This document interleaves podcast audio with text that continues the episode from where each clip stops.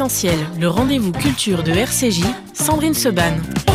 Heureuse de vous retrouver en direct pour euh, Essentiel. Mon invité aujourd'hui jusqu'à 12h, c'est Denis Jambard. Denis Jambard, bonjour. Bonjour. Merci d'être avec nous. On va parler de votre roman Une femme sans larmes. C'est aux éditions Calman Lévy. Euh, mais tout d'abord, Denis Jambard, je l'ai dit hors antenne, vous êtes si, si vous êtes une des légendes du journalisme en France. Ne dites pas le contraire. Vous avez été directeur de la rédaction du Point, président d'Europe 1, président et directeur de la rédaction de l'Express. Vous avez écrit beaucoup d'essais, de romans, des nouvelles, des biographies. Là, c'est le huitième roman qui nous plonge au cœur du Mossad. Euh, on va parler, on va dire un mot sur l'actualité, évidemment, dans quelques instants. Mais tout d'abord, la première question, qui est toujours la même que je pose à mes invités, en rapport avec euh, le titre de l'émission. Qu'est-ce qui est essentiel pour vous dans la vie, Denis Jambard? Le bonheur. Mmh. C'est une idée euh, compliquée et simple à la fois, et je pense que tout être humain est à la recherche du, du bonheur. C'est pas toujours facile à obtenir, mais je crois que ça doit être une, une obsession. Et le bonheur, c'est synonyme d'une question qui est aujourd'hui euh, au cœur de nos préoccupations quotidiennes, euh, qui s'est posée avec violence, c'est la question de la paix, puisque je fais partie de cette génération d'après-guerre qui euh, n'a jamais connu la guerre. Certes, il y a eu le, l'arrière-plan de la guerre d'Algérie. Oui. Et puis il y a eu les guerres dans les Balkans euh, dans les années 90. Mais la guerre, la paix était au fond considérée comme quelque chose d'acquis. C'est pour ça que j'ai toujours été euh, très européen. Je ne sais pas sous quelle forme, ou fédéraliste ou une autre forme organisationnelle, mais j'ai un profond sentiment européen parce qu'il me semble que c'est la seule garantie de la paix et qu'on l'avait peut-être un peu euh, oublié parce qu'on C'est-à-dire que quand on, a, oui, quand on a commencé l'année avec une polémique idiote sur le drapeau européen et qu'on se rend compte qu'on en est un mois et demi après, euh, effectivement. Hein. Et donc, euh, eh bien, la paix, ça rime avec bonheur et je crois qu'il faut être toujours à la recherche de la paix ce dont j'ai eu à bénéficier pendant toutes les années de mon existence jusqu'à présent et que je vois aujourd'hui gravement, gravement menacé. Alors, on va parler du livre, bien évidemment, de Denis Jambard, mais quand on est, euh, je l'ai dit, journaliste comme vous, qui avez dirigé les plus grandes rédactions de, presse écrite et de, radio en France, ce qu'on vit depuis euh, quelques jours, cinquième jour de, euh, de guerre et de l'invasion de, la Russie en Ukraine, quand on entend, il y a depuis combien de temps on n'avait pas entendu une déclaration d'un chef d'État disant qu'il mettait en alerte la force de dissuasion de son pays? J'ai même pas le souvenir pendant la guerre froide qu'un dirigeant de l'Union soviétique euh, ait euh, verbalisé cette menace. Elle était naturellement en arrière-plan, mais il faut pas oublier que pendant toute cette période, il y a eu énormément d'accords sur euh, sur le nucléaire, sur les missiles, et c'est la première fois en effet qu'on voit un homme formuler une menace ouverte sur la question euh, nucléaire. Et ce qui pose d'ailleurs une question sur la psychologie de, de, Poutine. Bon, on le considère comme un fou, un paranoïaque. Je préfère le mot paranoïaque, ouais. parce qu'il agit avec visiblement un plan euh, très réfléchi depuis des années. Et puis, il a choisi sa période très précisément. Euh, D'abord, euh, parce que les Américains sont occupés sur le, dans leur face-à-face avec la Chine, et c'est une hyperpuissance qui aujourd'hui a deux fronts à gérer. Et la deuxième chose, c'est que je considère, comme disait euh, Churchill à propos des Balkans, que l'Europe le, que était devenue un ventre mou, oui. et qu'il avait en face de lui euh, un moment assez propice pour jouer sur le désordre européen. Un Emmanuel Macron en campagne électorale, malgré tout, une succession à la tête de, de la chancellerie oui. allemande, un Johnson déstabilisé et un Biden lui-même à la tête des États-Unis avec des perspectives électorales qui sont pas très favorables et une popularité assez faible. Donc euh, il y avait là une conjonction d'éléments qui lui permettaient euh, d'y aller après s'être préparé, mais ça se déroule pas tout à fait je pense, comme il l'imaginait. C'est ce que j'allais vous poser. Après, on va revenir au livre. Denis Jambard, est-ce que du côté occidental, on a sous-estimé Poutine? Est-ce qu'on ne pensait pas qu'il irait jusqu'au bout? Est-ce que Poutine n'est pas lui aussi en train de sous-estimer à la fois la résistance ukrainienne et l'Europe?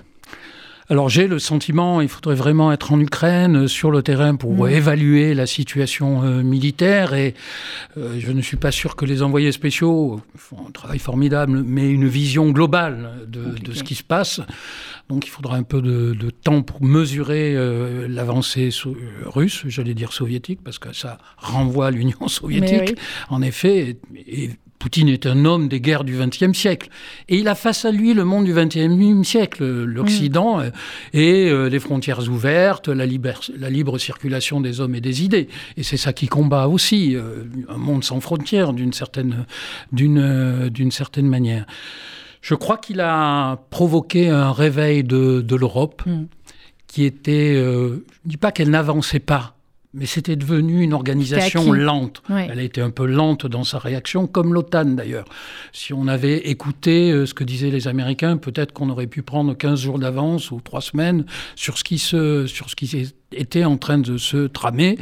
Mais c'était nécessaire aussi de jouer de la voie diplomatique. Mais la diplomatie, ça permet de gagner du temps et ça aurait dû nous permettre de gagner du temps pour nous préparer à, cette confrontation euh, en Ukraine, mais qui, euh, en effet, a des effets considérables sur, euh, sur l'Union européenne et sur l'Europe sur l'Europe de l'Ouest. Mais je suis très frappé par ce qui s'est passé en Allemagne. Mhm. L'Allemagne était un point de blocage compte tenu de son histoire sur les questions de défense européenne. Et euh, on pouvait d'autant plus se poser la question euh, euh, du comportement de l'Allemagne que c'est un chancelier social-démocrate, SPD, qui vient d'arriver au pouvoir. Or, les mesures qui ont été prises en Allemagne ce week-end marquent, d'une certaine manière, entre guillemets, une révolution allemande. Mhm. allemande. C'est-à-dire constatent d'abord que leur armée est passée de 500 000 hommes à 200 000 hommes, que leur euh, équipement n'est pas euh, ce qu'il y a de meilleur au monde. Ils décident de mettre 100 milliards quand même d'euros euh, immédiatement à partir d'un fonds d'intervention. Ils décident de porter leur budget de la défense de 1,53% du PIB à plus de 2%. et on voit qu'il y a une union allemande là-dessus, parce que bon, la gauche bascule, les écologistes basculent. et naturellement, ils ont le soutien de la CDU et, de, et CSU. Donc ça, c'est un élément très important. L'UE elle-même, dans sa direction, a pris des décisions importantes et a décidé aussi d'investir et de soutenir euh, par des moyens militaires sans intervention directe, puisque enfin, on pourrait intervenir, mais euh, ça serait en violation, au fond, d'une certaine manière, de l'article 5 de l'OTAN, euh, qui fait qu'on ne soutient que les membres pays de, l'Alliance. Mais il y a un moment, si, si Poutine dérape, il y aura la nécessité d'un engagement euh, militaire. Et moi, je ne vous cache pas que j'ai une immense inquiétude hmm. pour les pays baltes. Euh, parce que si Poutine atteint ses objectifs, comme il, a la durée devant lui, sauf s'il a un accident euh, de santé ou personnel, mais bon, il est au pouvoir, on le sait, possiblement jusqu'en 2036. Je pense que son objectif suivant, puisque ce que je disais, c'est un homme du XXe siècle, c'est un homme des frontières, et des frontières naturelles. Et il considère que euh, eh bien, la Baltique est une frontière euh, naturelle. Et, vous avez vu qu'il a immédiatement réagi à l'idée aussi que éventuellement la Suède et la Finlande mm. pourraient rentrer dans, dans l'OTAN. Donc il aura cette préoccupation-là. C'est pour ça que l'enjeu ukrainien est fondamental. Ah, vous voyez, journaliste un jour, journaliste toujours, hein, Denis Jambard. Alors, on va venir à ce livre, Une femme sans larmes, aux éditions Kalman Lévy, qui est un livre vraiment Denis Jambard exceptionnel. Je l'ai fini très tard hier parce que euh, voilà parce que on, ne s'arrête pas parce que euh, on s'attache évidemment à ce personnage de Nahama Ruben euh, qui est un agent du Mossad mais pas n'importe quel agent du Mossad. C'est les agents du Mossad qu'on appelle les qui donnent, ceux qui tuent pour le Mossad. Qu'est-ce qui vous a donné envie, Denis Jambard, de raconter l'histoire de cette femme avec un nombre de rebondissements, notamment dans les dernières pages invraisemblables. C'était quoi? C'était une envie de, connaître ce style de parcours? C'était une admiration pour euh, ce parcours-là? Ou au contraire, c'était bah, l'attachement ou, le, on va dire, les connaissances que vous aviez aussi sur, sur l'État d'Israël et sur euh, sa création? Parce qu'il est beaucoup, évidemment, question d'Israël et de tout ce qu'Israël a dû affronter depuis sa création derrière ce, roman, il y a une question plus globale qui me concerne, euh, qui est la question de la judéité et de l'attachement et naturellement et de la survie d'Israël. Mais ça s'inscrivait dans un travail plus global qui n'est pas une saga, mais qui est une trilogie et qui devait même être une quadrilogie. Mais bon, j'ai renoncé à faire le dernier. Un peu comme dans La guerre des étoiles, j'imaginais que le dernier roman serait le premier. Mais euh, je vais m'en tenir à ces, à ces trois-là. Ça boucle cette trilogie je voulais aborder différents thèmes et d'une certaine manière euh, couvrir un siècle autour de la question de la judéité. Et donc le premier s'appelait Au Courtu William, c'est l'histoire d'un journaliste d'origine juive et, qui, a qui pose la question du désenchantement cet homme vit un désenchantement. Ensuite, c'est l'histoire de sa petite fille, Mara, mhm. qui est confrontée à la question de la violence. Grande avocate qui par la vengeance. C'est la question que j'ai. Effectivement, moi, je n'avais pas lu le livre précédent, mais alors là, je peux vous dire que je vais y Et aller. Et donc, euh, cette jeune femme, qui est une croisée du droit, euh, bascule dans la violence pour la vengeance. Et derrière, et je voulais apporter aborder la question des remords et des regrets, qui est une question assez peu abordée d'ailleurs en philosophie. Je fais mmh. un gros travail de recherche pour euh, précisément comprendre un peu les mécanismes. Il ne s'agissait pas de faire une thèse sur les remords et les regrets, mais les mécanismes qui peuvent occuper euh, une personne quand elle est confrontée à ces questions-là. Et donc c'est cet euh, agent du Mossad qui est animée à la fois par la. qui raconte sa vie. On est en 2030, elle a 76 ans. Et on fait un flashback euh, sur euh, toute sa vie, dans laquelle on va croiser William et Mara, mhm. qui. Euh, William étant, pour revenir à votre question initiale, l'homme qui, a pu, qui aurait pu incarner le bonheur absolu pour elle. Et Mara, euh, qu'elle a d'une certaine manière manipulé ce qui a causé sa mort, euh, parce qu'elle est agent, euh, elle est agent du Mossad. et que toute sa vie, elle a manipulé les gens. Et toute sa vie, elle a manipulé les gens, et elle a été elle-même manipulée. Alors, d'abord manipulée d'une certaine manière par l'histoire avec un grand H, mmh. puisque son père a été massacré de manière épouvantable euh, au moment de la guerre des, six jours. Dans la débâcle syrienne, il se trouve isolé, euh, puisqu'il fait partie de, ces commandos qui préparent le terrain, il fait partir ses hommes et on retrouve son corps dans un état épouvantable. Et son père qui rêvait pour elle de la paix, pour revenir mm. à notre discussion de départ, une paix enfin trouvée en, Israël, euh, un père comme une mère obsédée par la survie d'Israël et une forme d'éternité pour, pour Israël, qu'ils vont lui transmettre.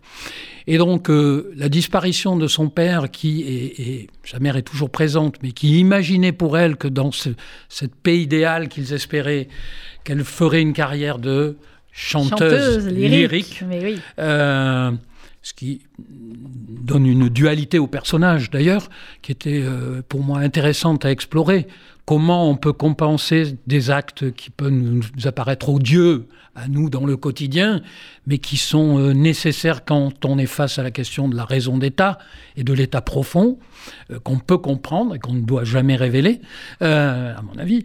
Mhm. quand on est dirigeant, toujours été étonné que dans le livre qu'il avait fait un président, enfin, qui a été fait un peu à ses dépens, un président ne doit jamais dire ça, François Hollande, avait laissé entendre qu'il avait fait exécuter euh, d'autres personnes. Je pense que ça ne se révèle pas, parce que c'est en dehors de l'état de droit. Des légendes, hein. oui, oui. C'est en dehors de l'état de droit. Or, je pense que les États, pour se défendre, ont une partie euh, profonde, secrète, qui euh, est en dehors de l'état de droit. Et c'est le cas du, Mossad et de tous les services secrets du, de tous les services secrets du monde. Donc cette jeune femme, cette femme revit mm. cette vie, ce, cet acte euh, terrible au début de, ce, meurtre épouvantable, cet assassinat euh, terrible qui va dicter sa vie. Donc elle est manipulée d'une certaine, mm. certaine manière par l'histoire, et elle est manipulée par le Mossad, qui devine bien entendu qu'elle a un besoin de vengeance absolue, parce que sa vie est détruite à 13-14 ans. Elle adorait son père, elle, adorait son père, et elle rêvait, elle rêvait de devenir cette chanteuse euh, d'opéra lyrique. Pour faire plaisir à ses parents. De la musique, euh, je partage, j'aime toutes les musiques, j'adore le mhm. lyrique, j'adore le jazz. Et, euh, donc, euh, un gros travail aussi euh, là-dessus, sur la question de la voix, parce que je oui, pense oui, que la oui. voix est toujours quelque chose d'important. On va en parler effectivement et sur donc, la voix. voilà, et la elle est manipulée à la fois par le destin et par une entreprise nécessaire dans tous les États, et en particulier pour Israël, pour sa survie. Alors, il y a un moment donné dans le, dans le livre de Nijambar où euh, Nahama dit qu'année après année, j'ai vérifié ces mots du colonel, dans la vie que vous allez mener, n'importe qui pourra se transformer en instrument, vous aurez le droit de mentir, parce que la vérité ne fera plus partie de vos relations avec les gens. Une seule chose comptera, se servir des autres à notre seul profit. Vous n'aurez plus qu'un principe de vie, agir au mieux pour nous. Nous, c'est Israël, c'est au-delà le peuple juif, la survie mmh. du peuple juif. c'est évidemment ce qui a dicté l'action du Mossad et l'action des, dirigeants israéliens depuis le début, agir au mieux pour Israël et pour la survie du peuple juif. Bah, je pense que c'est une obsession israélienne légitime. Mmh qui devrait d'ailleurs qu'il y ait une obsession de toutes les nations. Euh, regardez ce qui se passe euh, aujourd'hui. Mais oui, c'est clair. Nous avons l'obsession de notre propre survie européenne, de notre mode de vie, de notre civilisation, euh, de la démocratie. Et elle est d'autant plus légitime euh, qu'Israël est une création récente, même si j'explique, euh, enfin, je raconte dans le livre que je remonte très très très très longtemps dans les, puisqu'on peut considérer que le premier titre de propriété qui existe dans l'histoire de l'humanité, eh bien, euh, c'est un titre de propriété d'Abraham sur, sur une terre, sur la terre de Judée. Et donc, j'ai toujours considéré qu'il y avait une légitimité à y retourner, une antériorité même. Mm. Euh, euh, et, donc, euh, je pense que cette survie est absolument indispensable, mais en même temps, j'ai toujours été porté par cette inquiétude, c'est que si un jour vraiment Israël était menacé, Israël ne pourra compter que sur lui-même. Nous sommes bien d'accord, et clairement que sur lui-même. Alors, c'est euh, cette force aussi qu'on euh, voit dans le, livre euh, de Denis Jambard, cette force de, de Nehama qui, effectivement, est, dictée par la vengeance. Elle veut venger son père, et dans les premières pages du livre, il y a cette infiltration en milieu syrien. elle est chef d'un commando, et c'est extrêmement bien décrit. Alors, effectivement, on a, je pense que nos auditeurs aussi, lu beaucoup de livres sur le Mossad, parfois euh, des essais, parfois les dictionnaires du Mossad, parfois des, euh, des témoignages d'anciens. Les romans sont parfois euh, un peu plus rares. Comment vous vous êtes documenté? Parce que c'est évidemment très, très frappant, tout ce que vous racontez, les, les mots en hébreu, les, les, détails auxquels ils font attention à chaque fois, la répétition pendant des semaines et des semaines des gestes pour tout, tout, tout prévoir. C'était d'ailleurs un petit pari, j'ai essayé de relever, c'est-à-dire la préparation de l'action et après son déroulement. qui, eu, alors, euh, je crois que j'ai réussi à échapper à ce que je redoutais, c'est-à-dire le sentiment de se répéter. Mm. Mais je voulais vraiment démonter la mécanique et montrer que une opération de ce type, qui consiste à aller euh, éliminer un épouvantable tortionnaire euh, syrien, le régime syrien n'en manque pas d'ailleurs, mais celui-là, bon, imaginez des crimes absolument atroces plausible en plus. Euh, donc, euh, j'ai voulu rentrer dans ces mécaniques-là et donc j'ai énormément lu. Il y a quand même beaucoup d'ouvrages euh, européens ou américains sur ces questions-là pour voir si je restais dans le domaine du vraisemblable. Euh, j'ai toujours pensé aussi, j'ai relu à ce moment-là la, euh, la petite fille au tambour de Le Carré, mhm. qui est aussi une manipulation israélienne, pour voir jusqu'où on pouvait aller. Il allait très très loin, et donc je pensais que je pouvais aller très très très très loin. Vous allez très très loin. Donc il y, a eu tout ce travail de recherche sur euh, ce qu'a pu faire le Mossad, quelles sont ses techniques, les mots utilisés que, que j'ignorais, que j'ai mhm. découvert, même si j'avais lu déjà pas mal de choses pour les deux premiers romans hein, sur ces questions-là, puisque Naharma apparaissait dans les deux premiers romans et qu'elle était déjà, on découvrait petit à petit qu'elle était un agent du, du Mossad. Et euh, ensuite, je, alors je connais un peu Israël, et puis, mais je connais pas le, je connais pas le Golan et je connais pas la Syrie. Donc là, ça a été un travail assez long, pas simple, parce que l'action au début se déroule dans mhm. les années 80. C'est une infiltration. Euh, euh. c'est une infiltration et j'ai fait un gros gros travail de recherche et merci Internet, Wikipédia, Google, parce que j'ai pu sur Amazon, parce que j'ai pu retrouver des guides de l'époque. Il n'y en a plus. Mhm. Euh, des cartes de l'époque. Des cartes de l'époque, mais oui, c'est pour ça que des, des, des, cartes de la ville. Donc, toutes les routes, les chemins qui sont empruntés, toutes les rues, tout ça euh, existait euh, au moment où se déroule l'action.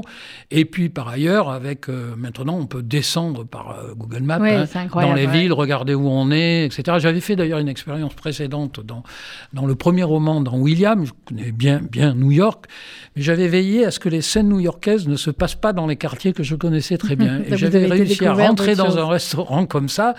J'avais placé mon personnage près de la rue, sur la deuxième rue, et j'avais regardé tout ce qui se passait en face. Il avait une description, et, oh, petite confidence personnelle, mon frère m'a dit, mais c'est incroyable, comme tu connais New York. Je lui ai dit précisément. Précisément là. Précisément, je l'ai fait là, mais j'y suis jamais allé. Et c'est ça qui m'amusait, et c'est ce que j'ai réussi à faire, je pense, là. Oui, très très bien, et, et dans le livre. Alors, Denis Jambard, euh, vous racontez les, les, les, préparatifs pour ce commando du Mossad, à la fois mm. pour cette action, puis aussi pour d'autres actions qui auront lieu dans le, dans le livre. Et à un moment donné, effectivement, euh, vous écrivez que personne ne téléphone à Denis Jambard, s'il vous plaît, il est en direct à l'antenne. C'est des choses qui arrivent, vous inquiétez pas. Euh, et donc, sur, sur l'infiltration, euh, ils écrivent, le, commando, nous l'avons répété des heures durant jusqu'à cesser d'être juifs. Nous ne connaissons tous les trois que sous nos noms syriens. Il y a des semaines et des semaines où ils ne parlent qu'en arabe, qu'en syrien, parce que, on va le voir après dans le, dans le livre, il y a plusieurs moments où ils vont se retrouver face aux soldats syriens, et il faut que la réaction, elle soit immédiate et que, ça, et que les mots sortent de manière tout à fait naturelle. Oui, vous savez que euh, il y a eu des agents qui ont été euh, parachutés, notamment à Damas. Et j'ai un livre qui est consacré à une dizaine de ces personnages extraordinaires, fascinants, euh, qui sont des juifs qui deviennent arabes et qui donc qui se confondent totalement avec le monde arabe. Et donc je pensais que... Et parfois ils passent leur vie. ils passent leur vie, et parfois ils laissent leur vie. et donc je pensais que pour réussir cette opération assez complexe d'infiltration quand même au cœur de Damas, eh bien, il fallait que il ressemble parfaitement à ces personnages qu'Israël a infiltrés dans un certain nombre de pays arabes et que donc il fallait pas que dans un accident de parcours, mais même anodin, il y a un réflexe où, au lieu de répondre en mm. arabe, on, on répond en, hébreu, mm. ou en anglais, par exemple. Et donc, euh, c'est pour ça que j'ai beaucoup insisté sur cette préparation et sur la nécessité des agents, et je pense que de tout agent euh, infiltré, ça la même préoccupation, pas simplement euh, du Mossad, mais particulièrement du Mossad, dont on sait, même s'il a connu quelques échecs, mais beaucoup de succès qu'on ne connaît pas, justement. Il y a ceux qu'on connaît, ceux qu'on ne connaît pas. Il y a ceux qu'on connaît et beaucoup qu'on ne connaît pas, et sans doute les plus réussis. Euh, et il n'est pas nécessaire d'ailleurs de les connaître si on veut pouvoir continuer ce, type, mm. de, ce type d'action. Et donc, c'est pour ça que j'ai beaucoup, beaucoup insisté sur la préparation pour montrer que en effet, c'était pas l'espionnage, c'est pas un amateurisme. Non.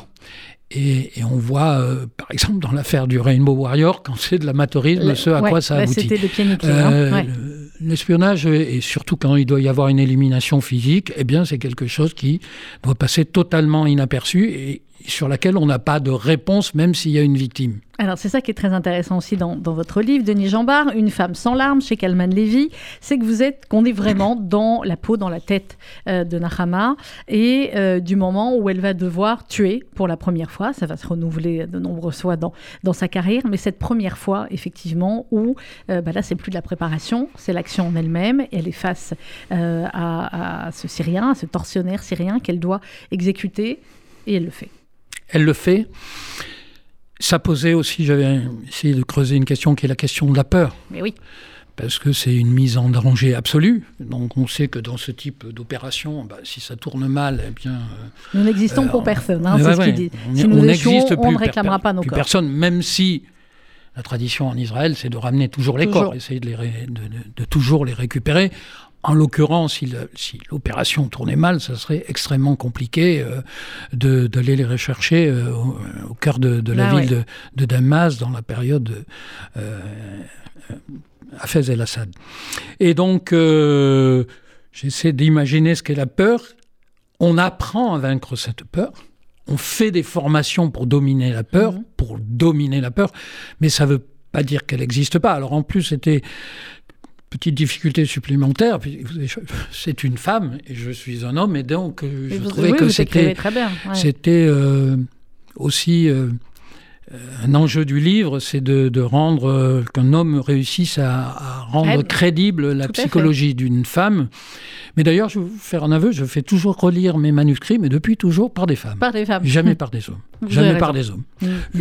là, en l'occurrence, par un ami euh, romancier qui m'a fait une remarque assez juste, mais ce ne sont que des femmes qui relisent mes, mes manuscrits. Bah, Et donc, pour euh, essayer de ne pas créer, me dire, c'est pas possible, mais non, les femmes ne réagissent pas comme ça. Euh, là, en l'occurrence, au-delà de ça, il y a la question, effectivement, est-ce que c'est une femme Est-ce que c'est un homme Ou est-ce que c'est, au-delà de tout cela, un agent du Mossad? Je pense que c'est une femme qui est un agent du Mossad et que euh, probablement un homme ne réagirait pas comme elle.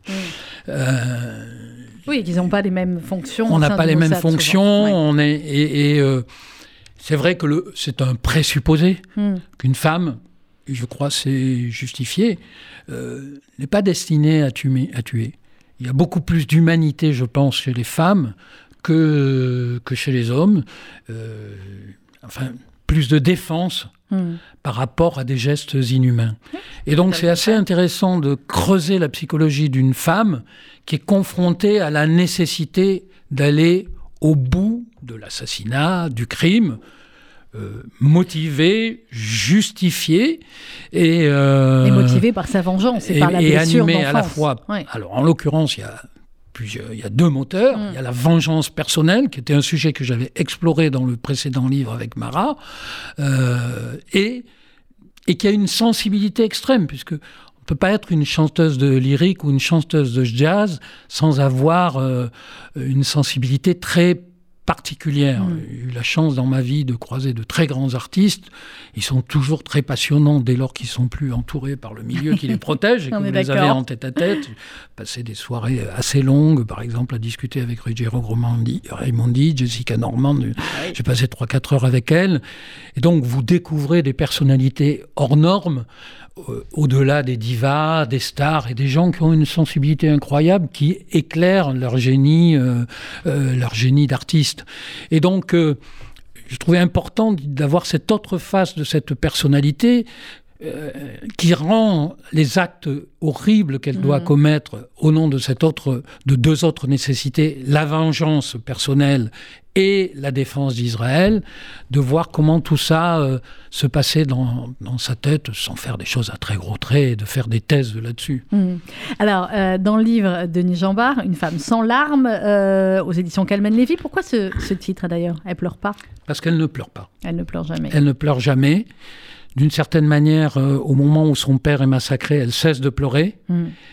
Mmh elle ne réussira à pleurer que 60 ans plus tard. vous verrez pourquoi en, lisant, euh, en lisant le livre. Alors il y a cette couverture extraordinaire quand même, euh, effectivement, de chanteuse lyrique et puis ensuite de, de chanteuse de, euh, de jazz, qui va lui permettre d'aller en fin de compte partout dans le monde, à Londres, à New York, à Naples notamment. Il y a, il y a un, long chapitre sur Naples très intéressant qui va lui permettre eh bien, d'être la meilleure couverture du monde. Elle n'avait même pas besoin de la créer, cette couverture, elle était réellement chanteuse lyrique. Oui, et, et les hommes qui la manipulent se servent de cette couverture. Ce sont eux qui choisissent ses destinations, ses contrats. Je dis que son agent est en fait un agent du Mossad, son agent euh, artistique est aussi euh, un agent du Mossad. Et en fonction des projets que le Mossad peut avoir, elle couvre certains territoires, euh, l'Europe et, une partie de l'Est américain. et donc c'est en fonction de ça qu'on gère, qu'on gère sa carrière, les lieux où elle va chanter. Alors au début, son espérance est d'être une chanteuse lyrique. Au début, elle a une voix de soprane, mais la mhm. mort de son père fait que sa voix euh, change. et qu'elle devient une, une, mezzo. Elle apprend le chant avec euh, une formatrice qui elle-même a vécu une histoire terrible. Voilà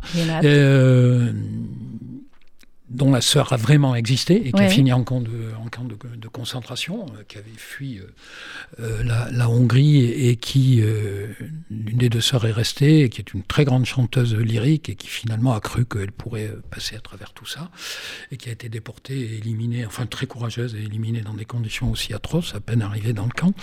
Et donc elle est formée au lyrique par une femme qui a une forte personnalité et qui en même temps est une femme qui qui rêve de ne pas en faire une chanteuse ordinaire mm. et qu'elle euh, elle veut être à part, soit, euh, qu'elle, soit à part, qu'on la reconnaisse, qu'elle transgresse les interprétations euh, et notamment fameux prépare Carmen. Cendrillon, ouais. Cenerentola, euh, en en faisant euh, autre chose que euh, l'image qu'on peut avoir de, de Cendrillon, d'en faire une femme duplice, d'en faire une femme qui calcule, et d'en donner une interprétation comme ça, qui, naturellement, chaque fois qu'elle va chanter, va provoquer des, des, des, débats, des admirations, des rejets.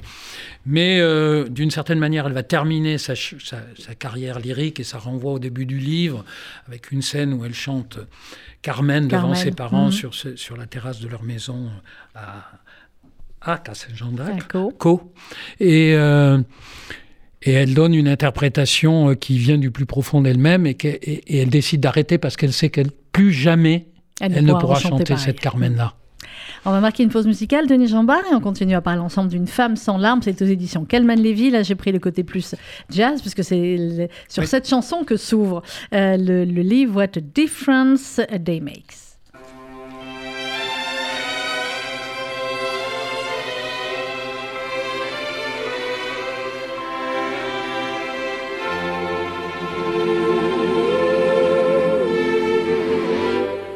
What a difference a day made. Twenty-four little hours.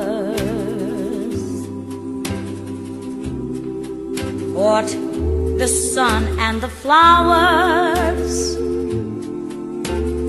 Mm, where there used to be rain. My yesterday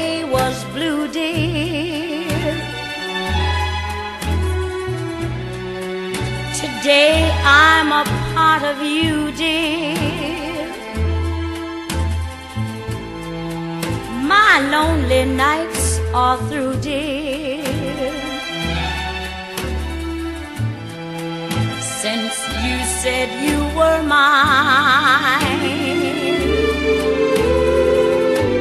Lord, what a difference a day makes.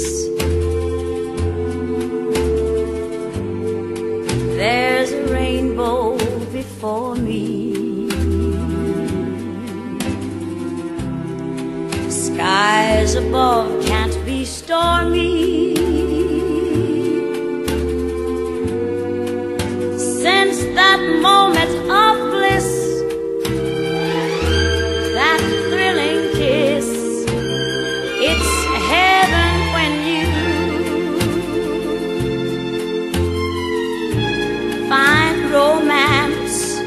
on your menu.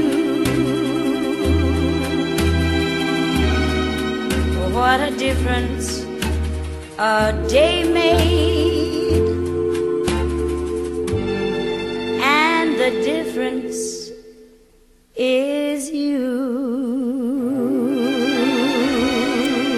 What a difference they make. On parle ce matin du livre de Denis Jambard, Une femme sans larmes, aux éditions Calman Lévy, et on est au cœur de la vie de, euh, de. Alors, le, le rapport de Nahama, ou on va dire des, des agents peut-être globalement du Mossad, avec Dieu, c'est une grande question. Et à un moment donné, euh, je vais retrouver la citation exacte, elle est page 147. Je ne crois en rien de divin. Euh, mais on m'a demandé d'apprendre par cœur ces mots du prophète Ézéchiel. L'ennemi saura que je suis le Seigneur quand j'abattrai ma vengeance. Oui. Voilà. Qu'est-ce que vous voulez que je vous réponde à ça? Je sais pas pourquoi vous avez sorti ce. ce- Bah, Parce que d'une certaine manière, enfin, je pense que tout être humain est habité par des interrogations fondamentales et métaphysiques. Et que même Donc si à quel point vous, et- vous y êtes habité? C'est ma question. aussi. Oui, euh, bah oui, c'est une question. euh, d'une certaine manière, au fond, les interrogations de Nahama, elles sont un peu les, les mêmes que les miennes. Je les partage et, du- et je les ai glissées là-dedans. Mais ce qui est très, ce que j'ai voulu prendre ce- ce- ce- ce- cette citation tout simplement parce qu'elle peut justifier de tuer. Oui. Et voilà. Et donc, euh, elle trouve au fond, euh, dans une voie divine, euh, une légitimation de ce qu'elle est, de ce qu'elle est en train de faire et de la vie qu'elle a, menée. Il ne s'agisse pas de euh, de, de nier sa responsabilité ou sa culpabilité, euh, mais, euh, mais au fond de montrer que c'est pas l'histoire d'un simple personnage, Mm. que ça renvoie à la C'est l'histoire d'un peuple. voilà, l'histoire d'un peuple et d'une certaine manière de tout être humain. Oui. Moi, il y a une question qui m'a toujours euh, travaillé, c'est face à la violence, comment je pourrais réagir? Quel serait mon comportement? Est-ce que je serais capable de faire ce qu'elle est? Quel est, je suis né juste après la guerre, comment je me serais comporté dans la résistance face aux nazis Euh, On est d'accord. Et vous voyez, et donc je pense qu'en tout cas, je, alors je ne sais pas si les générations suivantes qui n'ont pas eu le, moi je n'ai pas subi la guerre, mais j'en ai eu le poids. euh, Vos parents étaient où pendant la guerre? Mes parents étaient dans le sud de la France, Mm. mais euh, je suis né dans une ville qui a été la plus martyrisée pendant la guerre et qui n'a pas été d'ailleurs euh, reconnue à juste titre. Mais euh, c'est la troisième ville où il y a le plus de gens qui ont été massacrés après Oradour et Tulle. Il y a Mm. eu euh, 56 personnes raflées, fusillées. Ils voulaient faire un Oradour. Et le récit de ma grand-mère qui était au premier rang, ils voulaient éliminer tout le monde. Alors, Mm. il y avait des gens qui avaient fui. Mais euh, donc tous les matins, je suis passé pendant mon, enfance devant ce mur des fusillés et ça, ça, ça vous marque, Marque. pour la vie. Mm.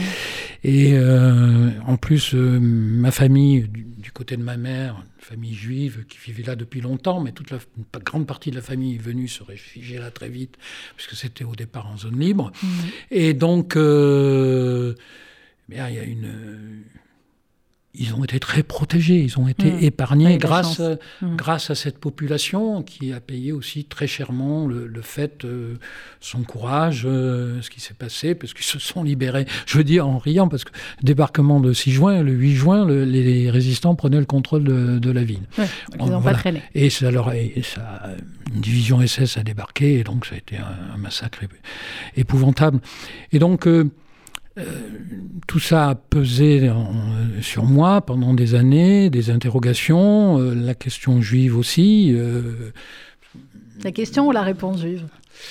Bah, la question, parce que ma mère n'a pas épousé un, un juif. vous savez, ces familles-là, c'était pas des questions qu'on abordait euh, volontiers après la guerre. hein. Moi, j'ai été euh, baptisé non pas à la demande de mon père, euh, Mhm. qui était un mécréant, je le dis avec beaucoup d'amour et d'affection Mais oui. d'ailleurs, mais à la demande de la mère de ma mère. mais c'est- Parce que mais c'était- il ne faut plus que ça recommence. Mais Il ne faut sûr. plus que ça recommence. Et donc, si vous voulez, c'était une question qui n'était pas en débat. Sauf que euh, très vite, euh, d'abord, ma mère avait une extrême sensibilité. Elle est décédée, hélas, assez jeune, à 50 ans, et, et, euh, le rêve de sa vie était d'aller en Israël. Et, et Ouais. ma décision d'y aller, ça a été pour. Voilà. Je ne peux pas cacher que j'ai embrassé le sol en y arrivant. J'ai une émotion euh, terrible. Euh, j'ai un attachement. voilà, très fort euh, à ça. Ça peut surprendre. J'ai des cousins qui sont surpris. euh, une très vieille cousine, elle ne veut plus entendre parler de ça. Ça a Ouais. tellement été euh, horrible, insupportable. euh, donc euh, voilà, et ça peut, ça les a surpris. Ils ont lu, le livre et ils ne pensaient pas qu'il y avait cette dimension Cette si profonde euh, ouais. chez moi, cette préoccupation permanente. et qui pèse sur toutes mes analyses, d'ailleurs toutes les analyses que je peux faire en politique, en politique internationale. C'est pas simplement la question de la ju- judaïté, mais c'est toute la problématique qui est derrière tout ça. Voilà. Et la problématique est soulevée par Israël, euh, voilà, de savoir qu'un jour ou l'autre tout ça peut s'arrêter. Tout peut s'arrêter. Ouais. Tout ça peut s'arrêter dans une solitude absolue. Euh, Je crois que je cite Shamir euh, Oui, dans vous le citez, livre, hein, vous citez qui beaucoup de dirigeants israéliens. ouais. et j'ai d'ailleurs fait une grosse recherche parce que j'étais persuadé que c'était Ben Gourion qui avait dit ça. Et en fait, Mmh, c'est c'était Shamir. La dernière guerre sera celle que nous perdons. Oui. Exactement. Alors, il y a beaucoup de, euh, de réflexions de dirigeants israéliens dans le livre, de, de euh, rapport à, à la Bible aussi, et puis évidemment euh, de réflexions de, de ces colonels, de ces dirigeants du Mossad. Et il y a notamment à un moment donné dans, dans le livre, je ne veux pas dévoiler hein, toute l'intrigue, mais à un moment donné de, de face à face finalement entre Narama et un haut dirigeant du Mossad, où là, bah, c'est en permanence. Je pense que vous avez dû voir le, le film Les Patriotes, hein, Oui, oui. l'excellent film d'Éric Rochant avec, avec Yvan Attal notamment, et ce jeu de euh, bah, on ne dit jamais la vérité quoi qu'il arrive. Absolument. Et d'ailleurs, euh, les hommes qui l'homme, principal personnage qui la manipule, On ne va lui voir dira jusqu'au bout. Hein, jusqu'au ouais, bout. il disparaîtra jusqu'après sa mort et se rendra compte jusqu'où est allée la manipulation. Il la manipule, mais en même temps, à la fin de sa vie, cet homme euh, s'interroge euh, sur euh, peut-on arriver à la paix uniquement par, euh, par la guerre? Et c'est une question qui est vraiment posée à Israël, Mmh. et c'est une Oui, question qu'elle se Que pose. les, voilà, que les, ceux qui ont Voilà. été vers la paix, euh, Voilà. Yitzhak Et j'ai toujours et pensé ça. Sharon, euh, Et j'ai des raisons encore plus fortes de, de le penser, parce que quand euh, Ariel Sharon a quitté Gaza, j'avais fait un éditorial, enfin quand il a annoncé qu'il allait le faire, j'avais annoncé en disant c'est une décision fondamentale. J'ai toujours été passé, pensé que les seuls hommes qui pouvaient faire la paix, c'était les hommes qui avaient connu les atrocités de la guerre. Euh, Est-ce que ça veut dire aujourd'hui, je vous une parenthèse, Denis hmm. Jambard, que euh, aujourd'hui en Israël, des Rabin, des Pérez, des Sharon, des Ben Gurion, il n'y en a plus vraiment? Ben, J'aimerais qu'ils existent. Alors, euh, sans doute, il y en a. Je pense qu'ils sont là. À, eux, pas encore où ils sont. Mais à eux de s'affirmer et, de trouver la voie et de voilà, est-ce qu'il y a des gens qui ont subi les mêmes épreuves de la création d'Israël? Enfin bon, il y a eu ces guerres qui, ont forgé les caractères à la fois, montré les atrocités et mm. qui les ont sans doute conduits à ça. Et j'avais fait un édito dans l'Express pour dire que ben voilà, c'était que Sharon voulait au fond qu'il avait compris les limites de la guerre et qu'il voulait la paix. Et figurez-vous que euh, c'est un des regrets de ma vie journalistique, en tout cas, et même humain, que euh, l'ambassade m'a appelé en me disant qu'il voulait me rencontrer. Et en fait, il ah. venait à Paris. de très mauvaises relations avec Chirac, mais il venait à Paris. Euh, c'était, je crois, 2005. Hein, 2005, je pense, oui. Juillet je me, 2005. rappelle, il, il a Et là, j'avais déjà pris des billets d'avion pour les États-Unis, qui est une des passions de ma vie. et j'avais fait répondre, écoutez, j'irai le voir en fin de l'année à Jérusalem, ah je rencontrerai. Et entre-temps, il s'est passé ce que vous savez, c'est-à-dire cet accident cérébral.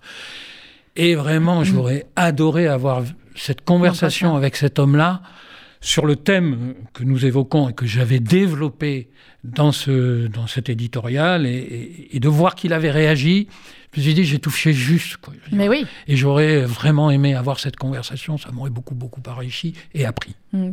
J'ouvre une parenthèse, Denis Jambard, mais effectivement, c'est vous qui me parliez de, cet édito que vous aviez fait au moment de, euh, la, sortie de retrait de Gaza des, euh, des forces israéliennes. Aujourd'hui encore, on peut lire dans, dans, la presse, et certains de nos confrères qui ne suivent pas les dossiers comme vous ou nous, que euh, Gaza, que les forces israéliennes occupent encore Gaza, que, enfin bon, bref, vous, vous comprenez où je veux en venir. Euh, sur la partialité ou on va dire parfois le manque de connaissance de certains de nos confrères, je ne mets pas tout le monde dans le même sac, mais certains de nos confrères français sur Israël, les Palestiniens et plus largement tout cela. Je l'évoque brièvement dans le livre, puisqu'à un moment donné, elle lit un article du Monde et elle dit décidément, oui. les journalistes français, alors je ne vais pas tous les mêmes, non, mais enfin c'est quand même majoritairement, je pense, les journalistes français ont une vision de cette question israélienne et palestinienne, eh bien euh, qui ne peut pas être la nôtre, qui n'est pas la mienne, donc aussi. Et euh, parce que vous connaissez le terrain aussi par cœur. Euh, oui, oui. Et puis si vous voulez, je, connais un peu le terrain, et puis surtout j'ai beaucoup travaillé. oui, aussi sur ces questions j'ai beaucoup lu, euh, j'ai plutôt la réputation d'être un journaliste de politique intérieure, mais j'ai toujours été beaucoup plus passionné en réalité par les questions internationales, par les questions de politique intérieure. Je ne veux pas dire qu'elles comptent pas, puisqu'elles mhm. ont occupé quand même 30 ans de ma vie euh, dans les journaux où j'ai travaillé, mais euh, voilà, je, je pense que bah, je pense qu'il y a une mauvaise interprétation de la politique arabe de la France initiée par le général de Gaulle et malgré les propos qu'il a tenus. J'évoque d'ailleurs l'échange de courrier entre Ben Gurion et lui-même que je trouve absolument éclairant sur ces questions-là. Alors, le livre euh, va un peu plus loin que notre époque, hein, à quelques années près, euh, Denis Jambard, parce que vous parlez même de la fin de l'épidémie Covid. Même réussi à glisser un peu de Covid. Ah, vous avez glissé un petit peu de Covid, mais il est fini. Euh, voilà, donc quand bah, Il n'existait pas encore quand j'ai commencé le livre, et donc. Donc vous l'avez rajouté, vous l'avez rajouté au fur et à mesure. On disait au début de l'entretien, Denis Jambard, il y a évidemment au cœur du livre les remords et les regrets. au début, elle n'en a pas Nahama, elle agit, elle tue, elle sait pourquoi elle le fait, elle sait comment elle doit le faire. Et puis, au fur et à mesure, alors je ne vais pas raconter évidemment quel va être le point de basculement, mais il y a un point de basculement très important, euh, ça va revenir. Et en même temps, c'est cette souffrance qui, qui va arriver, mais, mais sans larmes. Sans larmes, en effet. la question des remords et des regrets, je crois qu'elle est... Personne n'y échappe dans sa vie. Alors il peut y avoir des regrets. Mm. Il faut faire la différence entre les remords et les regrets. Euh, sujet philosophique, je vous ai dit au début, assez peu abordé, hélas, beaucoup par les auteurs de l'Antiquité grecque. Euh, j'ai trouvé des choses formidables grâce à une, une agrégée de lettres euh, que je remercie à la fin dans, les remerciements, qui m'avait donné son cours qu'elle avait préparé là-dessus. Les remords, c'est vous avez commis un acte répréhensible, grave, lourd, en l'occurrence en a quelqu'un, c'est l'acte, elle en a fait.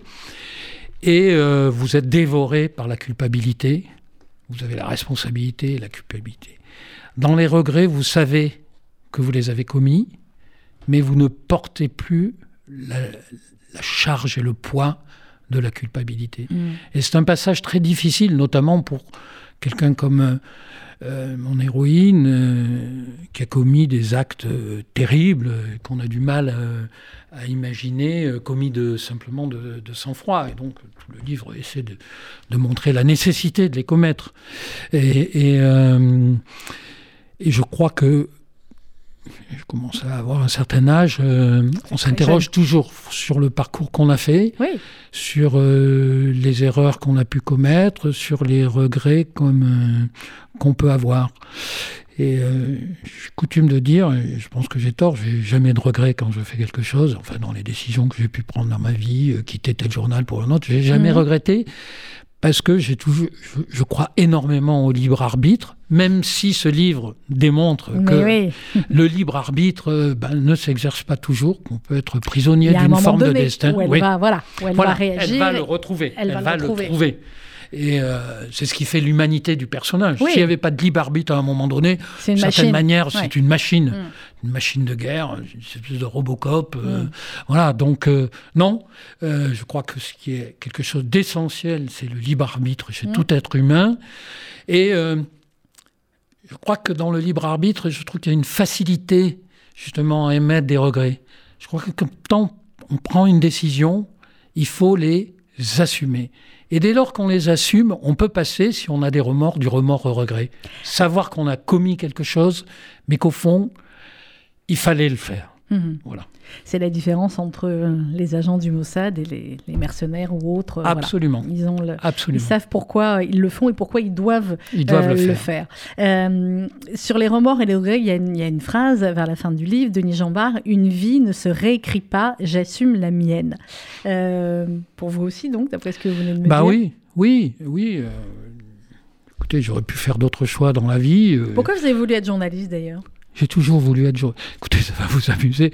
Avant l'âge de 9 ans, je voulais être président de la République. Et Ah, après très bien. 9 ans, Vous avez voulu être j'avais journaliste une Ah ambition. bah, vous êtes- je vous voulais un être mix. journaliste. Alors vous êtes un mix de mon frère et moi, parce que mon frère jusqu'à l'âge de 10 ans voulait être président de la République, il Voilà. continue d'ailleurs, Voilà. et moi je voulais être journaliste. Ah Donc bah euh, voilà. voilà.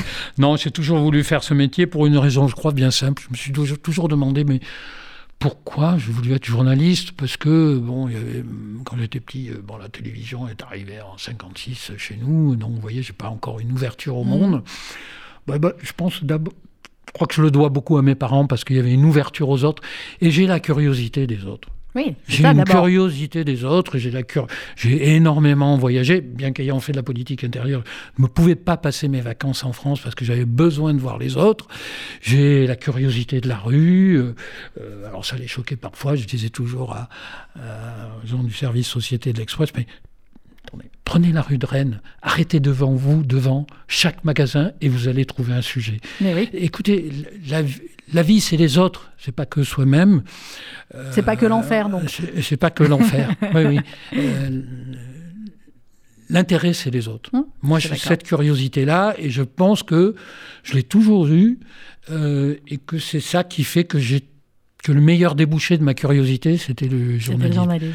Et la deuxième chose que j'ai, alors je peux avoir des a priori comme ça, des convictions, mais vous savez, j'ai eu un maître dans la presse qui est Claude Imbert, et je ne Ouais. rendrai jamais assez hommage. J'ai travaillé 23 ans avec lui, euh, d'une certaine manière. Alors lui, il m'a fabriqué. Mm. Et euh, un jour, je me souviens, je suis rentré dans son bureau et pour lui expliquer qu'il allait faire le 7 sur 7 de, de l'époque, c'était avant Anne Mhm. Sinclair. Et euh, il y avait eu un incident avec la CGT. J'étais allé le voir et je lui ai dit, mais il avait un point de vue là-dessus. Je lui ai dit, mais puis je savais qu'il allait en parler dans cette émission. Je lui ai dit, mais Claude, euh, voilà en fait comment ça s'est passé? Parce que j'ai travaillé sur le sujet. Et j'oublierai jamais sa réponse. Et franchement, euh, c'est pour moi la meilleure leçon du journalisme. Il m'avait Mhm. dit, j'adore que les faits me donnent tort. Bah oui, Eh Mais ben, oui, c'est excellent. le journalisme, c'est ça. Vous voyez, on part avec une idée. Mm. Moi, je ne suis pas un théoricien de l'angle. Langue, ça veut dire qu'on a un a priori. Mais justement, ce qui est merveilleux, c'est qu'on Mm. part avec une idée, disons un angle, comme on dit dans notre métier, ouais. et que l'angle est démoli par les faits, Et qu'on arrive à autre chose. et qu'on arrive à autre Mais chose. c'est- Ah je ben, ça la curiosité, et c'est ça qui devrait animer tous les journalistes, et non pas le point de vue. Et c'est les meilleures interviews aussi quand on parle d'un sujet, quand on en arrive à, Voilà. à un autre. Un mot de Denis Jambard, parce que voilà, le grand spécialiste de, de- de politique intérieure, vous avez couvert quelques campagnes présidentielles, Denis, je ne veux pas Oui, vous demander oui. la première. Celle-là. En 74, je peux le dire. 74, Mais bah, très vous bien. savez, quand j'étais étudiant, euh, j'étais étudiant en droit à Montpellier, puis j'ai fini à Paris, mais, euh, j'ai suivi passionnément, et c'était la première fois qu'on avait une campagne présidentielle au suffrage universel. Mhm. Tous les jours, euh, tous les soirs euh, pendant la campagne, j'allais dans un café euh, avec ma future épouse et on regardait la campagne présidentielle de, de, de, de 1965. Mhm. Donc mon intérêt euh, s'est développé à- à, ce voilà. moment-là. Donc et, vous en avez connu quelques-unes. j'en ai connu. Alors je- j'en ai. Celle-là. Voilà. Celle-là, celle de Bah, 2022. écoutez, je, je vais vous avouer quelque chose, c'est que j'ai la prétention de, me jamais, de ne jamais m'être trompé sur les présidentielles jusqu'en Mhm. 2012. Euh, j'ai même fait 2012, faire un livre, à l'époque je ouais. présidais les éditions du Seuil, j'ai même faire- fait faire un livre à François Hollande en 2008 en disant « Vous allez être élu président de la République en 2012, donc je veux que le texte de référence soit chez nous. Euh, On me prenait pour un fou à l'époque. Euh, mais voilà, mais 2017, euh, je me suis trompé. Enfin, je suis trompé parce que je pensais que Sarkozy gagnerait la primaire, euh, Ouais. parce que j'avais une certitude que Juppé ne serait jamais vainqueur de la primaire. C'est bien ce qui s'est passé, mais j'ai pas compris que les voix de Sarkozy Enfin, les primaires pas- républicaines, hein, voilà. bon, Parce- on- il nous reste trois minutes, donc on va pas passer sur là-dessus. Non, mais voilà. Mais donc, depuis 2017, notre système politique est tellement déréglé. Ouais. Tout ce qui le guidait, tout ce que. que euh, je trouve très difficile de comprendre ce qui s'est passé.